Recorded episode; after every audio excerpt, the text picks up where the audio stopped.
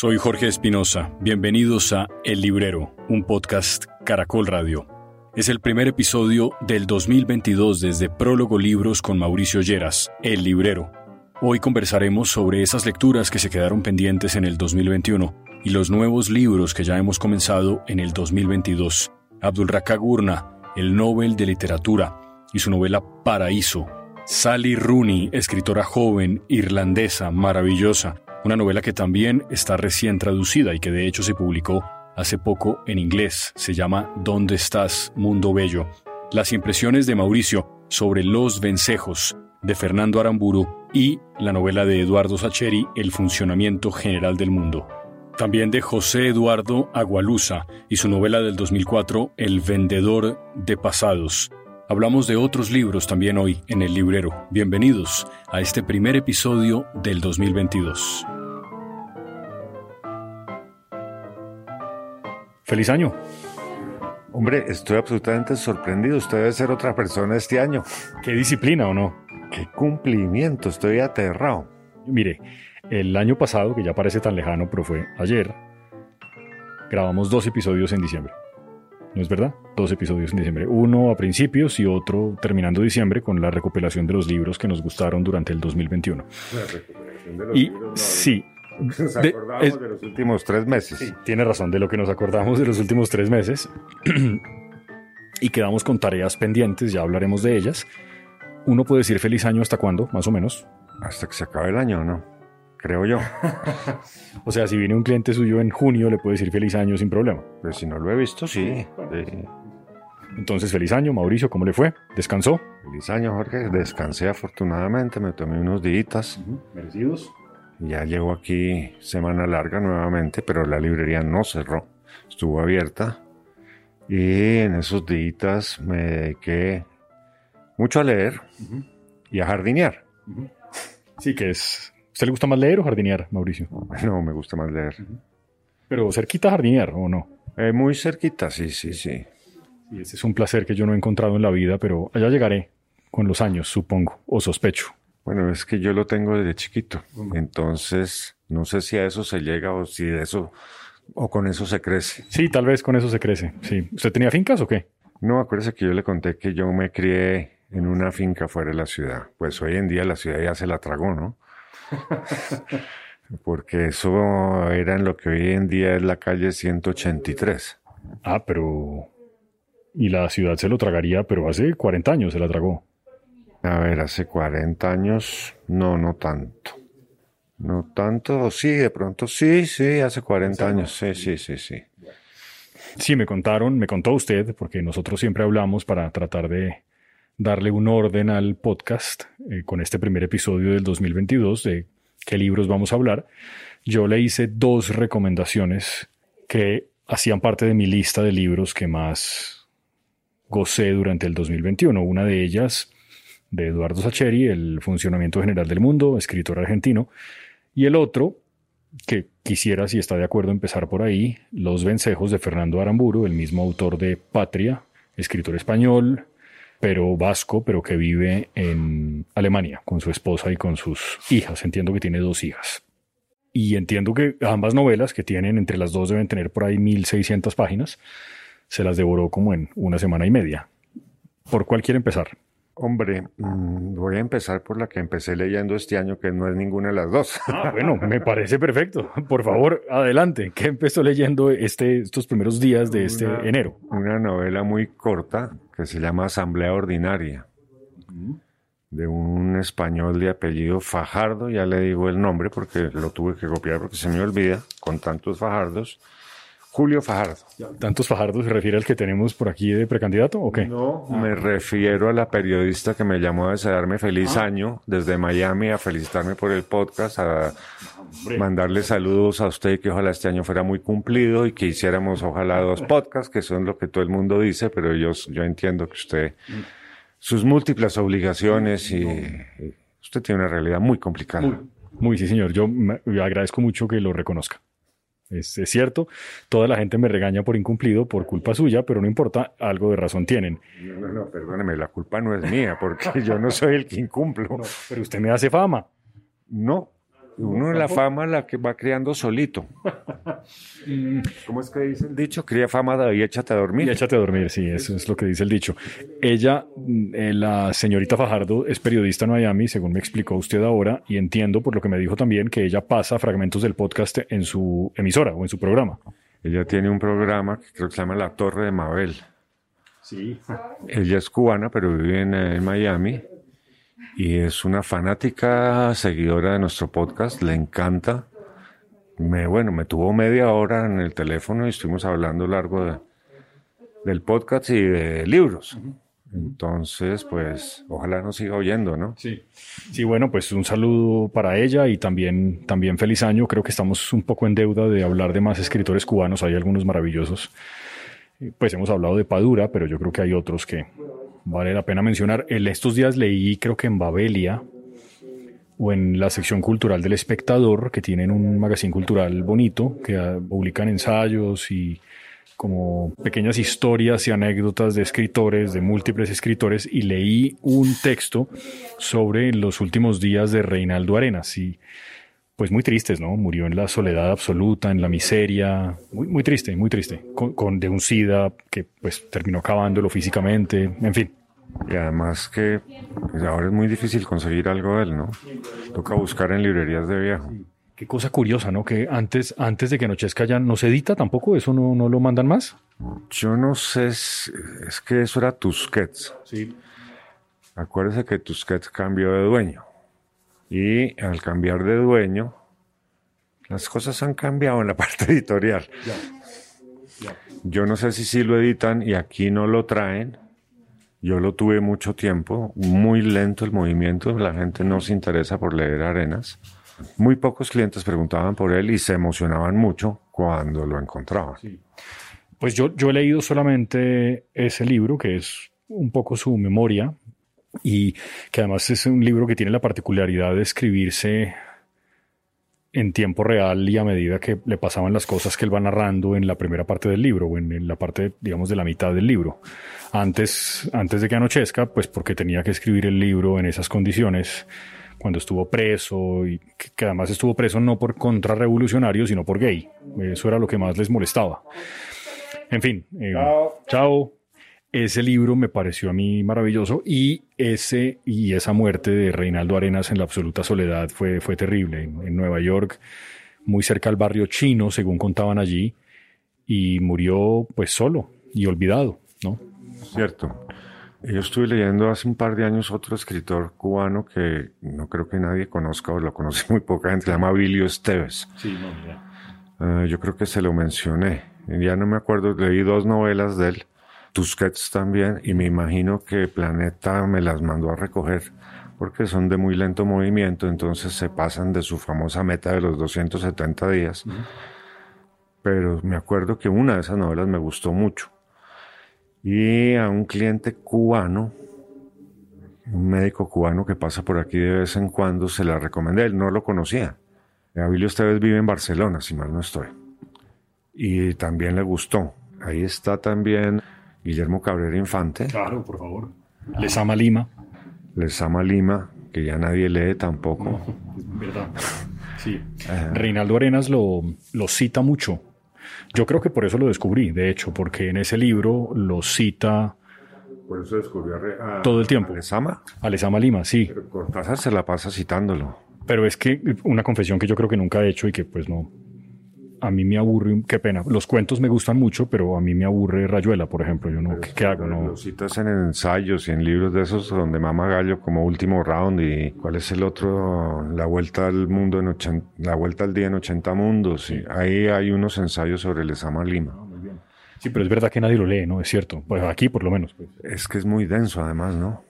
Sí, yo compré, le compré a usted en otra época, hace años, cuando leí antes de que anochezca, leí, compré unos libros de Lesama Lima, yo creo que era poesía y o alguna de las novelas de él y a mí y no, pues no, no tengo un grato recuerdo, pero, pero ya no sé por qué, creo que no lo terminé ni siquiera. Pero bueno, estamos como desordenándonos, ¿no? Un poquito, sí. En todo caso, bueno, pero un saludo a la oyente que nos, que nos eh, pone en su plataforma favorita de podcast. Estamos en todas, por cierto, desde Miami. Entonces, me contaba que comenzó con este escritor que... Con esta novela corta se llama Asamblea Ordinaria de Julio Fajardo. Es una historia de tres, tres personajes que no tienen nada que ver el uno con el otro. Lo único que tienen que ver es que viven en España, aguantan la crisis española y cómo se defiende cada uno en un estilo en contra de la crisis y cómo vive cada uno la crisis y cómo los afecta la crisis. Y son capítulos alternos de cada uno, sí. Son una, un tipo que entra a trabajar en una empresa muy guau. o sea que el, el, gerente de la empresa siempre tiene como lo más avanzado y lo más hipster y todo esto, pero es un miserable el otro es un tipo que es bueno para nada y se va a vivir con su tía viuda. y la otra es una mujer que tiene graves problemas en su matrimonio y va narrando las historias de estos tres personajes y cómo atraviesan o tratan de sortear la crisis. Una novela entretenida, pero sin mayores eh, consecuencias, digamos.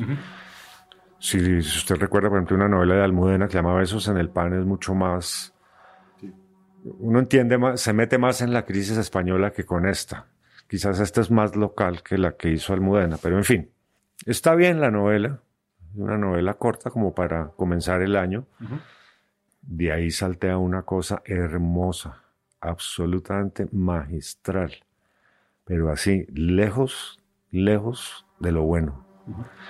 Es otra novela muy corta que se llama El vendedor de pasados.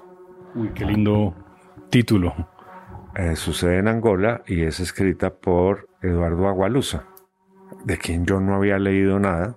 Y un día en diciembre, a finales de diciembre, antes de Navidad, un cliente me estuvo preguntando si yo había leído algo de Agualusa y le dije que no. Y me dijo, es que a mí me encanta. Entonces compró uno o dos libros de Agualusa. Cuando se fue a despedir, me dijo, feliz Navidad. Y me regaló el vendedor de pasados porque yo le dije, qué título tan lindo. Sí. Esa novela es eh, narrada por una lagartija. ¿Una lagartija? Una lagartija. Y eh, la lagartija, le, entre las cosas que va narrando, le cuenta a uno que es una reencarnación de un tipo y le cuenta la historia de lo que fue antes también. Usted no se imagina la bellezura novela porque además vive con, con un angoleño que es todo el mundo en Angola después de la revolución quiere figurar y quiere ser alguien, pero no tienen pasado, no son nada, ¿sí? Entonces este les fabrica un pasado y les vende un pasado con árbol genealógico, fotografías, lugar de nacimiento, todo les arregla ese pasado. Es un emprendedor. Eh, es una cosa hermosa porque cuando describe cómo lo va haciendo, además le advierte a los que les está vendiendo el pasado, mire, usted no se meta por allá porque de pronto puede tener problemas. Usted sí nació allá, según esto, pero no, mejor no vaya. Y les arma todo esto. Entonces después, eh, haciendo todo eso, hay una serie de coincidencias de un tipo al que le reconstruyen su pasado. Y el tipo empieza a rastrear su pasado y entonces descubre que su madre eh, vivió aquí, vivió allá y termina buscándolo en Nueva York. Bueno, y todo eso se va juntando y se va resolviendo después en que este tipo tenía, había tenido otro papel y que este otro había tenido otro papel y se encuentran, etcétera, etcétera, etcétera. Mire, maravillosamente escrita, con una prosa muy poética, sin llegar a, a cosas almibaradas ni nada, una cosa muy bien hecha tanto que voy a buscar más cosas de Agualusa para seguir leyendo. ¿No lo tenemos acá? Eso era lo que estaba buscando ahorita, pero es que yo creo que ese día se vendieron todos los tres o cuatro cositas de Agualusa que, que había acá. Porque quedé con muchas ganas de leerlo y a mí, por alguna razón, el hecho de que sea narrado en Angola me llama mucho la atención. Probablemente porque me recuerda a uno que le pregunté ahora si teníamos y no, que es a Mia Couto, que está ahí en Mozambique, más o menos cerca, y sospecho que pueden tener un estilo parecido. Bueno, pero en el continente. Mozambique. ¿Usted se acuerda de esa novela tan linda de Henning Mankell que sucede en Mozambique? Sé de cuál está hablando, pero no la he leído. Henning Mankell creo que es una tarea que tengo pendiente. Apúrele porque eso se va a desaparecer. Porque ahí, por ahí me mandaron ya un correo de Planeta recogiendo todo lo de Mankell políticas que yo no entiendo, pero allá ellos yo no sé, no seré yo quien les diga qué es lo que tienen que hacer. Un ángel impuro se llama esa novela. la que sucede en Mozambique. Es maravillosa esa novela, pero otra vez nos estamos yendo por donde no toca. Déjemela por ahí porque yo me quiero llevar ya algo de lo que voy a hablar más adelante, de la autora voy a hablar más adelante y quiero leer algo más de ella, pero de eso quiero. Pongo que antes de que yo siga con mis otras tres novelas, cuatro novelas más que leí. Uy. Cuente usted qué solapita se leyó. Mire, yo comencé por una solapa. Yo creo que ya mencioné algo en el episodio pasado, pero no la había terminado. Leí Paraíso, la novela. Ah, la del Nobel. ¿Cómo le pareció? Eso sí me interesa mucho. Bueno, entonces, yo no sé si ha llegado algo más traducido o solamente le han mandado Paraíso. Solamente me han mandado Paraíso. Bueno. Entonces, este escritor, yo no sé cómo se pronunciará bien su nombre, pero Gurna, Abdul Razak Gurna, él es un escritor de Zanzíbar, de Tanzania, pues creo. De lo que era De lo que era sí. Y él vive hace muchos años en el Reino Unido, es profesor de literatura en la Universidad de Kent. Ahí es donde lo tomó por sorpresa en su cocina, como le pasa a tantos de los escritores que ganan el Nobel la llamada. Él también, como muchos otros, pensó que era una broma. Cuando el secretario de la Academia Sueca le dice, señor Gurna, usted acaba de ganar el Nobel, él estuvo cerca de colgar el teléfono, porque le parecía que era un chiste de esos que se le pueden hacer a un escritor para desbaratarle sus ilusiones, si es que alguna vez tuvo algunas ilusiones de ganarse un Nobel. Entonces, digo esto porque sí, es un escritor obviamente que se reivindica como un escritor africano. Pero es más inglés que africano. Pero, pero exactamente es... Por lo menos 60 años viviendo en el Reino Unido. Sí, o 40 o cualquier cosa así, muchos años. ¿Él llegó en los 60 o no? Es posible, sí. Él lleva mucho tiempo allí. Lo contrataron hace años ya en la Universidad de Kent, en la que sigue hoy. Él considera que esa es su casa. Y tiene como esta ambivalencia geográfica, digamos, que le permite hacer una cosa que a mí me gustó en la novela. ¿La novela qué es? Es una novela más o menos corta que cuenta la historia de un niño que por la descripción que hacen en el libro es un niño muy bello que vive en un caserío en Zanzíbar muy pobre con sus hermanos y sus papás, su papá y su mamá, el niño es el que va contando una buena parte de esta historia y el niño tiene que salir de su casa porque un día un hombre muy bien vestido, que huele bien, al que él se refiere como el tío Asís, va y se lo lleva. Este tío Asís, a él, a él que cuando empieza el libro tiene 10 años o por ahí, le gusta que el tío Asís vaya porque huele raro, huele distinto, y porque siempre le da cuando se despide, además de tocarle el pelo, de hacerle como una caricia, le da una monedita. Y ese niño en esa pobreza no conoce nada, por supuesto no la plata. Esas moneditas él las va guardando y su vida transcurre un poco en el calor insoportable de las tardes en el África que no, que no soportan nada distinto a estar bajo la sombra y un poco el sopor de un mundo en el que no pasa mayor cosa. Y un día se lo llevan él no entiende muy bien por qué, pero su mamá llorando le dice, te tienes que ir con tu tío, volverás algún día.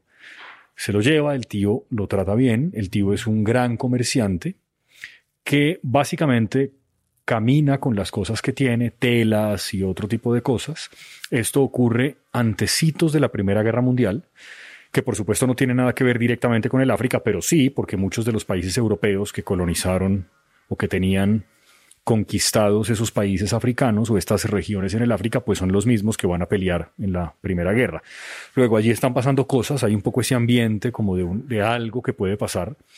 Y este niño crece en su adolescencia al lado del tío Asís, haciendo como distintas cosas, aprendiendo de otro niño como él, un poco mayor, que también fue alejado de sus padres. Él descubre eventualmente que el tío Asís no es tío, que el tío Asís, al que él lo sigue llamando así porque le tiene un gran cariño, y el tío Asís a él también lo quiere, es un comerciante, como dije, que tiene muchas, hace préstamos de plata en muchos lugares, y cuando los padres o las familias no pueden pagar sus deudas, el hijo es el que las tiene que pagar por ellos trabajando para él. Un gota gota primitivo. Es un gota gota primitivo, tal cual. Eso me, gusta, sí, un gota gota primitivo con buen trato. El tío Asís nunca lo maltrata, pero sí pasan ciertas cosas que tienen mucho que ver con los efectos del colonialismo, que es un poco lo que destacó la academia cuando le entregó el premio, de lo que hicieron los hombres blancos sobre los que hay todo tipo de mitos. Por ejemplo, el hombre blanco, sobre todo el alemán, el hombre blanco alemán, es capaz de sobrevivir a las balas de acero, incluso puede comer municiones y no le pasa nada. Es como que toda esa gente que va narrando estas historias, muchas de ellas en la sabiduría oral, que se la pasan entre unos y otros contándose historias, sobre todo hombres mayores, tienen una imagen fantástica del mundo que los rodea, pero sobre todo fantástica del hombre blanco. Reconocen que es opresor, reconocen que maltrata, pero reconocen además que puede hacer lo que le dé la gana.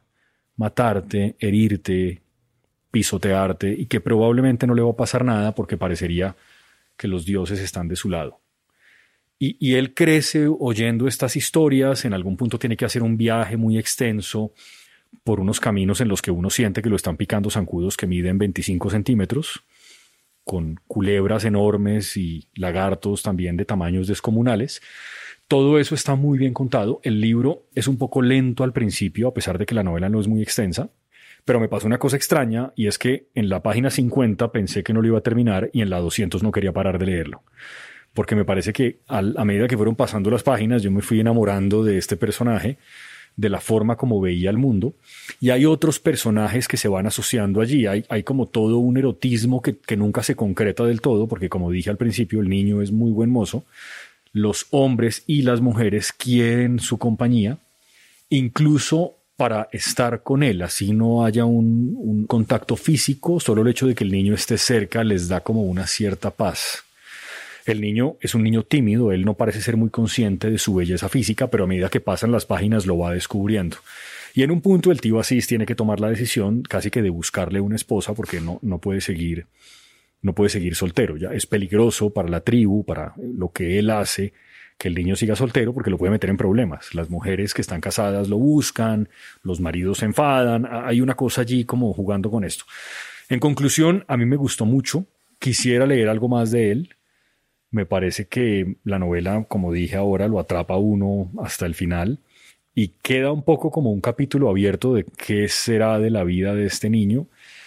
Tiene fragmentos también de poesía, como lo que usted decía de Agualusa, no me parece que sea recargada ni cómo fue el término que usted utilizó. No me acuerdo. Como, sí, como azucarada en exceso, no, eso no. Almibarada, eso, me gusta también eso.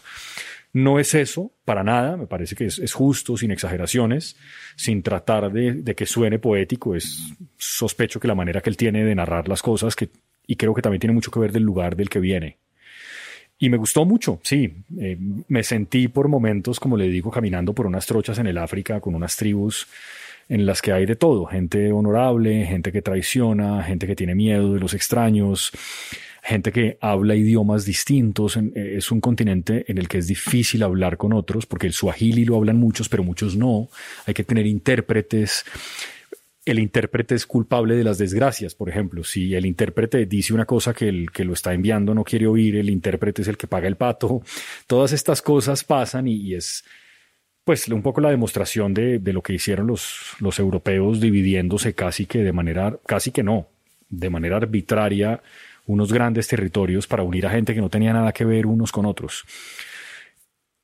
Esa novela solamente, Paraíso se llama, y como le digo, me gustó mucho. Hay, un, hay unas buenas páginas dedicadas a la jardinería, fíjese usted, le podría gustar, porque el tío Asís, que es un hombre rico, tiene un jardín bellísimo en el que, entre otras cosas, ponen espejos en los árboles para poder ver el reflejo de lo que ocurre una mujer que está encerrada en una especie como de palacete, que tiene una deficiencia, como una deformación física terrible, que es la esposa del tío Asís. Ella manda poner en, los árboles, que son frutales, árboles frutales enormes, espejos para poder mirar el jardín, sin tener que salir de su casa. Tiene, tiene este tipo de detalles que me parece que son bien bonitos. De manera que me gustó. Bueno. Muy bien, sí. Pues le cuento, cuando la gente me ha preguntado qué opino de la novela, le digo que obviamente yo no la he leído, pero que usted, a usted le agradó mucho, pero ahora ya pueden oírlo de su propia voz. Eso es. De su sentir de la novela. Sí, sí, me gustó. Ojalá, ojalá traigan más cosas de él. Asumo que sí, que hay, sé que hay cosas, más cosas traducidas y probablemente ahora pues van a, van a aparecer más. ¿Qué más leyó?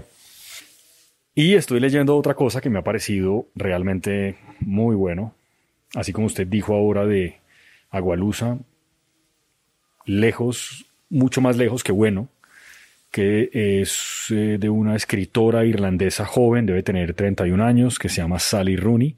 El Guardian ha dicho que es como la sorpresa literaria de la década en el Reino Unido. Bueno, pero también dijo lo mismo de Maggie O'Farrell, también irlandesa, ¿no? tiene razón, sí, parece que se vuelve, me imagino que es alguno de los bio, alguno de los eh, críticos que tienen en, en, el periódico. También dijeron otra cosa sobre esta canadiense Rachel Cusk. Pero tenían razón. No, yo no estoy diciendo que no, lo que pasa es que van diciendo.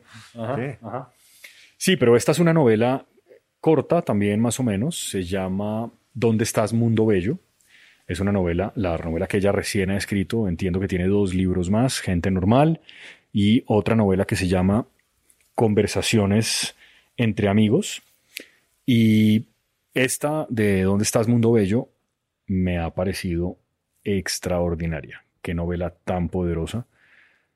Es una historia simple, no, sin mayores pretensiones de ser una historia muy complicada. Es, por una parte, dos amigas, irlandesas obviamente, más o menos de la misma edad. Deben tener cerca de 30 años o por ahí, los mismos años que tiene la misma Sally Rooney. Una de ellas es una escritora célebre que le va bien, es famosa, vende libros vende muchos libros, todo el tiempo la están entrevistando, tiene que irse de gira, tuvo un problema psiquiátrico en algún punto, algún como desequilibrio emocional que la lleva a retirarse unos meses de la escritura y de los focos, digamos, de los medios de comunicación y en fin. Ella está otra vez viviendo cerca a Dublín en una pequeña casa muy grande para ella sola, pero que le dejaron por un buen precio. Y ahí conoce a un hombre que está frustrado con su vida, que es bisexual, que a veces le gustan los hombres y a veces las mujeres.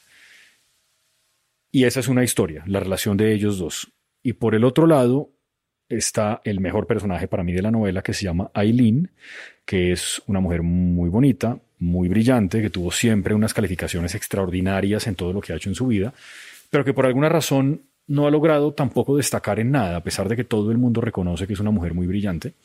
Ella tiene un amor desde hace muchos años de un hombre que se llama Simon, que es un poco mayor que ella.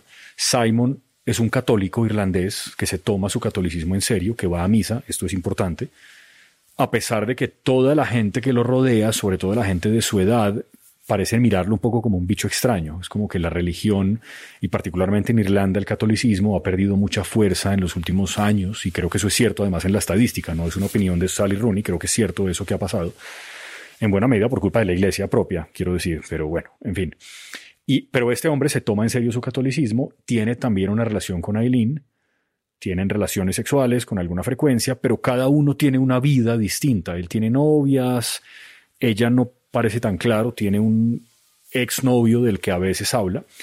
Y una parte de la novela transcurre en escenas de estas parejas juntas, Alice con el hombre frustrado de su vida que conoce y Aileen con Simon, y entre los capítulos de esas descripciones de las cosas que hacen ellos en su vida cotidiana, salir a tomarse un vino, ir a un restaurante, hacer el amor, lo que sea, pelear, viajar juntos, entre esas dos escenas, ellas dos van enviándose correos electrónicos. Aileen y Alice, ellas se conocieron en la universidad, vivieron juntas, y esos correos electrónicos son como mini ensayos de distintas cosas, de la estética en el mundo contemporáneo, de cómo todo se ha vuelto feo, cuando uno lo produce por grandes cantidades, el sentido de lo estético ha perdido todo el, valor. Le hacen ver a la gente y a todos nosotros que tener tenis y ropa por montones equivale a tener cosas bonitas, pero todo lo que tenemos es producido manualmente por unas personas allá a las que les pagan miserias. Y se preguntan sobre todas estas cosas sobre el amor, sobre las relaciones con otros, sobre las relaciones que tienen ellos, sobre sus familias, sobre su éxito literario, el de Alice, sobre por qué Aileen no escribe más a pesar de que pudiera escribir porque es muy brillante, y se van intercambiando correos. Me faltan como unas 30 páginas, en este punto ya se han encontrado los cuatro, se van a conocer, digamos, los dos hombres que no se conocen, Simon y el, el novio de Alex, que creo que se llama, de Alice, creo que se llama Félix, y ahí voy, pero la novela me ha parecido maravillosa. Las escenas de sexo son de una calidad que me parece muy difícil de lograr, además de una calidad excepcional. Generalmente escribe sobre parejas heterosexuales, pero como dije, los personajes no siempre son heterosexuales, pueden ser bisexuales o lo que sea. El sexo es importante. Me, dijo alguien que en Gente Normal, que es la otra novela, pasa lo mismo. El sexo resulta fundamental y, está muy bien. Me, me, ha parecido un descubrimiento maravilloso. Me lo he gozado cada página. Creo que es un libro para releer ese, el de Sally Rooney. Muy bueno. Bueno, está de acuerdo con Rosita en mi, mi librera.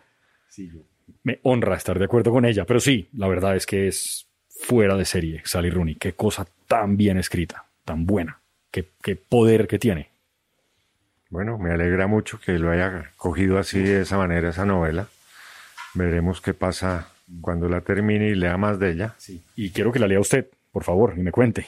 Ah, sí, pero yo ahora creo que me voy a abrir un poco de sus lecturas y me voy a ir por otros caminos. ¿Es porque no le gustaron mis recomendaciones de fin de año? No, no, no, no, no. Es para que tengamos un podcast más con mayor información literaria. sí, a veces si leemos los mismos libros terminamos repitiéndonos, tiene razón. Leer los mismos libros y acabamos discutiéndolo acá, que a mí me gusta, que a mí no me gusta, pero como eso es tan relativo todo. Sí, sí, sin duda, sin duda. Yo, yo sé que, bueno, lo mismo pensé de Aramburu y no le gustó tanto, por lo que entiendo, pero esto de Sally Rooney de verdad que vale mucho la pena, que, que bien lo hace, qué cosa tan buena.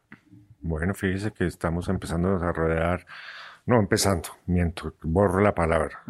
Continuamos llenos de grandes y buenos escritores irlandeses. Sí. Uy, sí, esto yo no estoy seguro que haya leído muchos más, pero, pero sí, es muy bueno, muy bueno. Y para pues 30 años me, me parece que escribe esas descripciones de esas cartas que se mandan entre ellas, los correos electrónicos son de una calidad, podrían ser casi que libros aparte, esos, como fragmenticos aparte, publicados solos.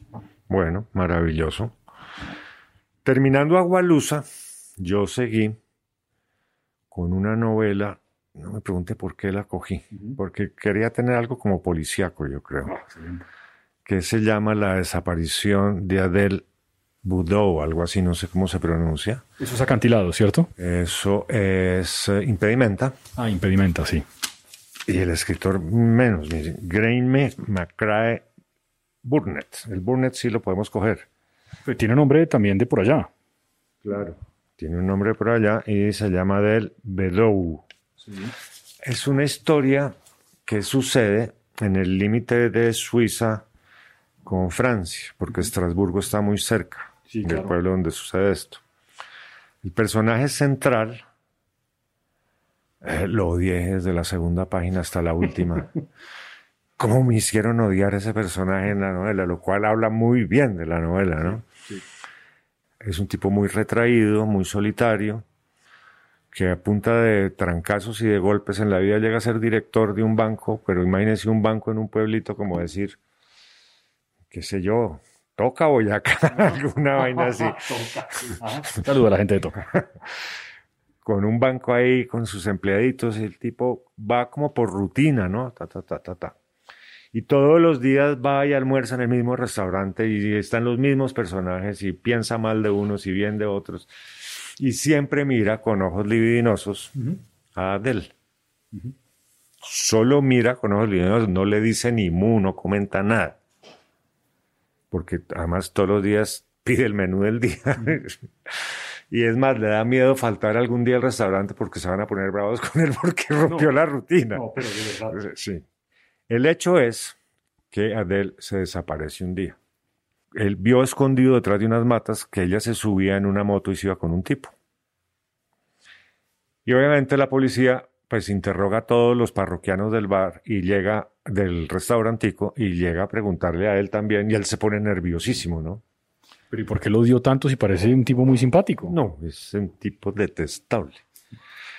y entonces el tipo se pone paranoico, más de lo que era. Y claro, ahí entendemos de dónde le sale la paranoia, porque en su juventud el tipo cometió un asesinato sin querer. Está con una niña adolescente, la que él se ha enamorado mucho. Esta mujer está eh, de vacaciones con sus padres y se escapa y tienen unos encuentros donde ah, amorosos tienen que se cogen la mano y se dan un besito. Y es el último día, ella ya regresa otra vez a la ciudad. Deben tener 15 y 16 años o 15 y 17 años. Y en esa pasión final de ese último día la estrangula, sin darse cuenta. Y entra en pánico. Me empezó a caer mal, ya. Y entra en pánico y limpia, digamos, la escena del crimen para que no se note que él estuvo ahí y huye dejando el cadáver ahí. Esa noche cae un gran aguacero, lo cual le funciona muy bien a él porque todas las huellas posibles se borran y al otro día encuentran el cadáver. Un eh, personaje que entra recién a la policía, entra a investigar el caso, tutelado por el inspector, que lo ha cogido como un tipo brillante, y encuentran un vagabundo y le echan el pato al vagabundo porque no encuentran a quién más echárselo. Y el policía sabe conscientemente que, ese, que no es pero el juez dice, sí, sí es, sí es, para la cárcel. Y entonces el policía va como a pedirle disculpas al vagabundo y a decirle que va a impugnar eso. Y el, vagabundo le dice, no, mire, aquí en la cárcel estoy mejor que por fuera. ¿Cómo duermo? ¿Cómo duermo y no me toca trabajar? y eso pasa, ese incidente, pero este personaje recuerda eso. Y el policía, que ya es más viejo porque eso pasó hace 30 años, o 40 años, recuerda eso y sigue investigando y ve que en la mirada de este tipo y en el accionar de este tipo hay una mentira. Sí. Pero dice, normalmente cuando la gente eh, le interroga a la policía siempre hay una mentira.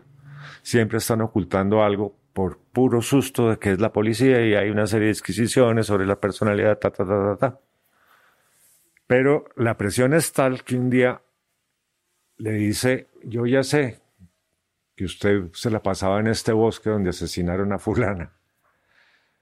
Y lo empieza a presionar, a presionar y logra, se lo lleva al bosque y allá en el bosque, en el sitio donde él la, la mató sin querer, él confiesa que sí, que la mató y le cuenta al policía cómo.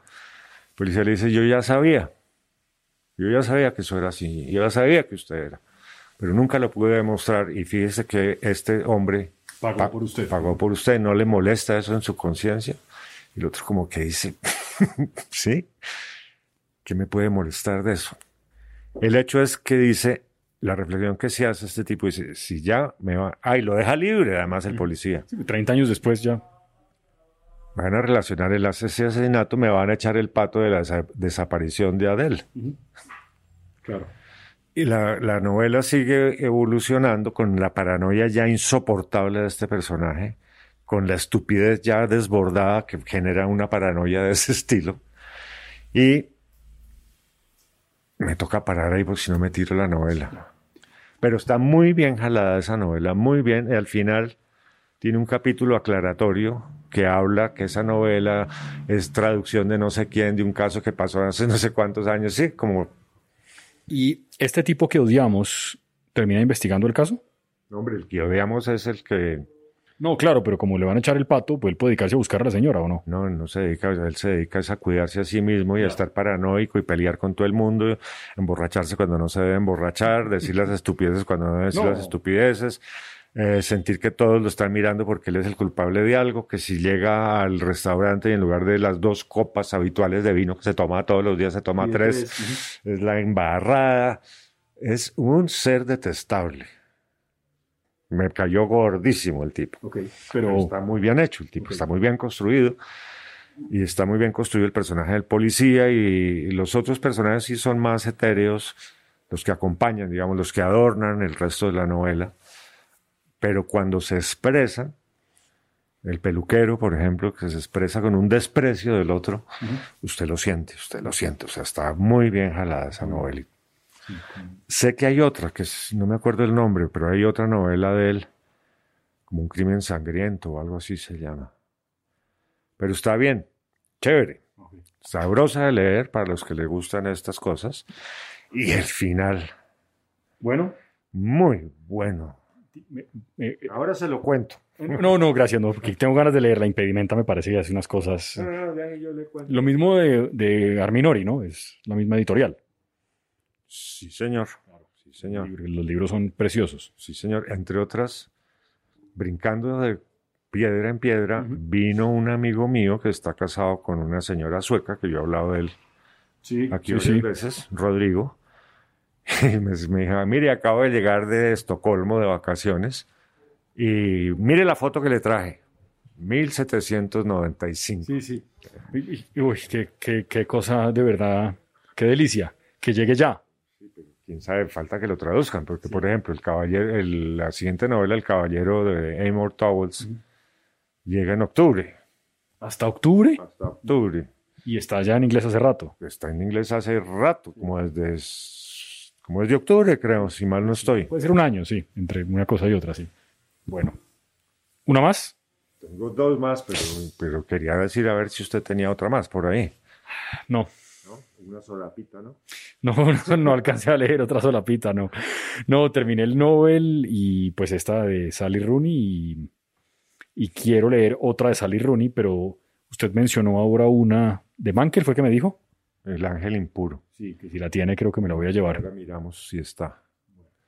Y bueno, ¿por dónde quiere? Ahí están los vencejos, dele. Me leí el funcionamiento general del mundo. Ah, de Sacheri, sí, que, Sacheri. que además lo entrevistamos acá, a él. Es una novela que se lee muy fácil, Muy sabroso.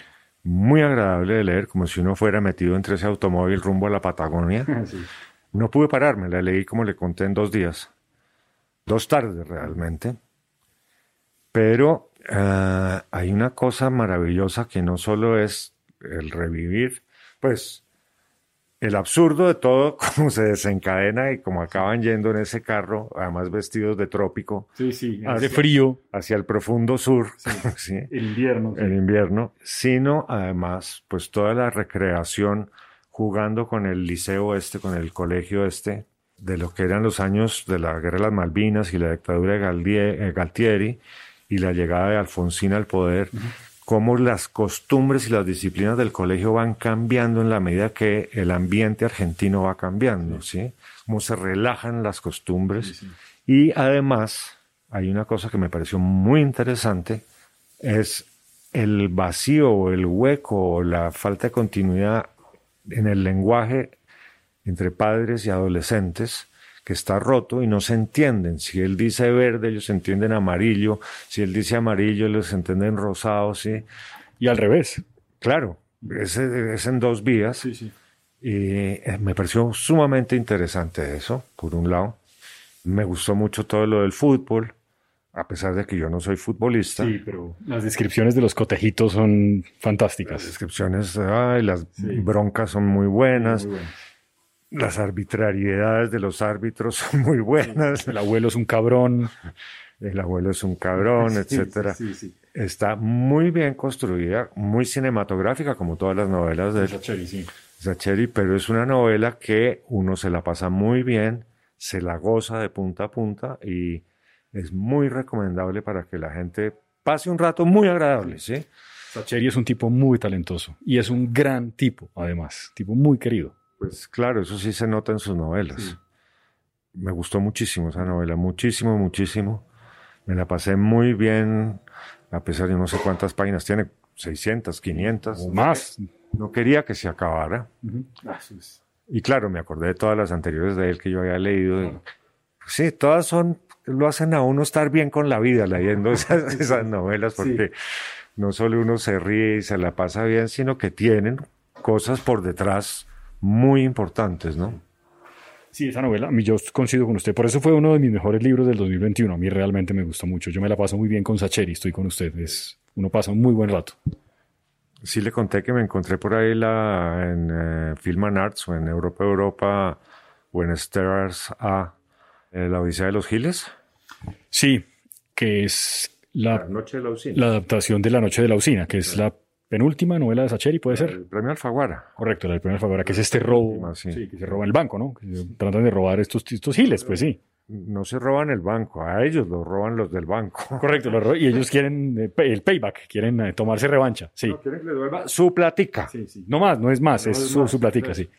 sí. Es, es las películas de Sacheri, como usted dice, los libros, pues, que inspiran las películas de Sacheri son perfectas porque el lenguaje sí es muy cinematográfico, Muy él escribe como en imágenes, sí. Bueno, y finalmente no me, no me evada más a Aramburu, no le gustó los vencejos, no lo puedo creer. Pues mire, empecé a leer Los Vencejos y sí, iba leyendo y me pareció un personaje gris y oscuro. era mucho más divertido Patachula, me pareció. Ah, no, claro, Patachula es divertidísimo. Tony es harto, pero... Hartísimo, Tony. Pero dice cosas ciertas, muchas. Alguna que otra, pero eso, eso es lo de menos. El personaje crea una atmósfera, sí, como oscura alrededor de él, como muy negativa, como muy... Bueno, es el tipo que se va a suicidar, ¿no? Se pobretea a sí mismo en la vida y eso me harta. Entonces terminaba de leer y al otro día iba a coger la novela. Entonces iba a seguir con la novela. Ah, pero hagamos un crucigrama primero. ya que hice este, hagamos el otro, porque me daba pereza arrancar. Una vez arrancaba. No quería parar. No quería parar porque quería mirar cómo iba evolucionando la novela. Pero el otro día me volví y me pasaba exactamente lo mismo hasta que un día dije, no más. Y me la acabé de un tirón. El final me pareció de lo más malo que he leído en, en los últimos tiempos pendejísimo, me pareció el final, el desenlace final. Como que ya no supo qué hacer y entonces hizo eso. Hubiera podido hacer cualquier otra cosa, sí. Pero bueno. No, no me tramó la novela del señor Aramburu. Y no me gusta decir esto porque yo le dije a usted que yo por principio no hablo mal de una novela. Simplemente no hablo de la novela. Pero como usted me chusa y me chusa, me está haciendo hablar mal de una novela que no debería hablar mal. No, no, pero ¿por qué no? Claro. ¿Por qué no? Porque este programa no es para hablar mal de las novelas. Pero yo, pero yo ya hablé muy bien de ella, entonces digamos que... ¿Se equilibra? Sí, se equilibra. Bueno, mire, seguí con esto. Ah, uy, usted me dijo la semana pasada, bueno, bueno, la última vez que nos vimos, que no fue la semana pasada, hace como un mes, Julian Barnes, el hombre de la bata roja. ¿Qué tal? El hombre de la bata roja es un médico de finales del 19, comienzos del 20, o sea, esto sucede en la Belle Époque uh, francesa. La novela comienza con tres personajes que llegan a Londres de compras. El doctor Pozzi, que es el hombre de la bata roja. Montesquieu y otro más que no me acuerdo ahorita cómo se llama y no importa. Lo que sí le quiero confesar es que la erudición de Barnes me hace sentir a mí de una ignorancia leyendo esto. Porque usted sabe quién era Henry James, y sabe quién era Oscar Wilde, y sabe quién era Montesquieu, y sabe quién era eh, muchos que se atraviesan aquí. Pero el 90% de los personajes, ni idea. Me ha tocado recurrir a su amigo San Google para poderlo gozar más. Qué cosa tan buena. Además, la edición es preciosa. Eso veo, sí, muy linda. El papel es una delicia. El tipo de letra, el cajón que tiene para que usted pueda abrir perfectamente la página, las uh, reproducciones fotográficas que tiene porque todos los personajes están representados. Las, mire, es una delicia de lectura. Esto realmente es la disculpa de hacer una biografía del famoso doctor Pozzi para hablar de la Belle Époque. Alguien me decía, un amigo mío que vive ahorita en Inglaterra, me decía que él se sentía un poco mirando, como mirando el Brexit. Yo no le he encontrado mucha relación con el Brexit porque pues sí eran muy juntos. Los franceses despreciaban a los ingleses, pero se la pasaban allá y iban de compras allá y eso era muy bien visto, ir de compras allá, comprar las piezas de paño y traérselas para su sastre de este lado, ¿sí? Las reuniones, pues, Henry James salen porque en su época que vivió en Londres, pues entonces los recibe y hablan con él. Citas textuales de lo que opinaba Henry James de Montesquieu o, o de Wilde, etcétera, etcétera. Todo el tiempo tiene muchas citas de personajes todo construyendo la biografía del doctor Pozzi, que era un médico que era burgués, no era noble como Montesquieu, por ejemplo, que era el duque, creo, o conde, ni como el otro amigo con el que va de compras, que también era súper noble, ni con todos los que se tratan, pero realmente exquisito, exquisito. Como todo lo de él, pues. y, y, la edición tan preciosa que uno quiere tener el libro para uno. Okay. Muy juicioso estuvo no he terminado. No, pero es que espere porque guárdela para la próxima. No, porque solo voy por la mitad. Ah. De este. Le iba a preguntar exactamente de ese libro porque lo tenía justo al frente. Trilogía de Copenhague. Copenhague Tove Dit Lefsen. Esto está dividido, como dice trilogía, infancia, juventud y... Mm. O sea, la trilogía está toda aquí. ya. aquí. Corto, más o menos, pues, para hacer trilogía. Corto y caro, ¿no? sí, uf, madre. sí. sí. ¿Qué tal?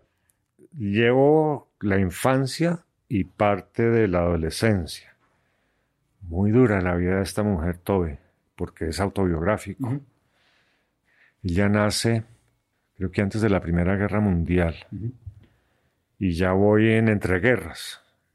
Pero cada página ve uno el sufrimiento de esta mujer, no el sufrimiento, como que no logra conectarse nunca, ¿no? Con el mundo. Desde niña escribe unos poemas que hay transcripciones aquí, bellísimos los poemas, y le consigue una cita con el editor de un periódico y el editor le dice, mire, eso es demasiado erótico, son preciosos, pero es demasiado erótico, y usted es una niña, yo no los puedo publicar.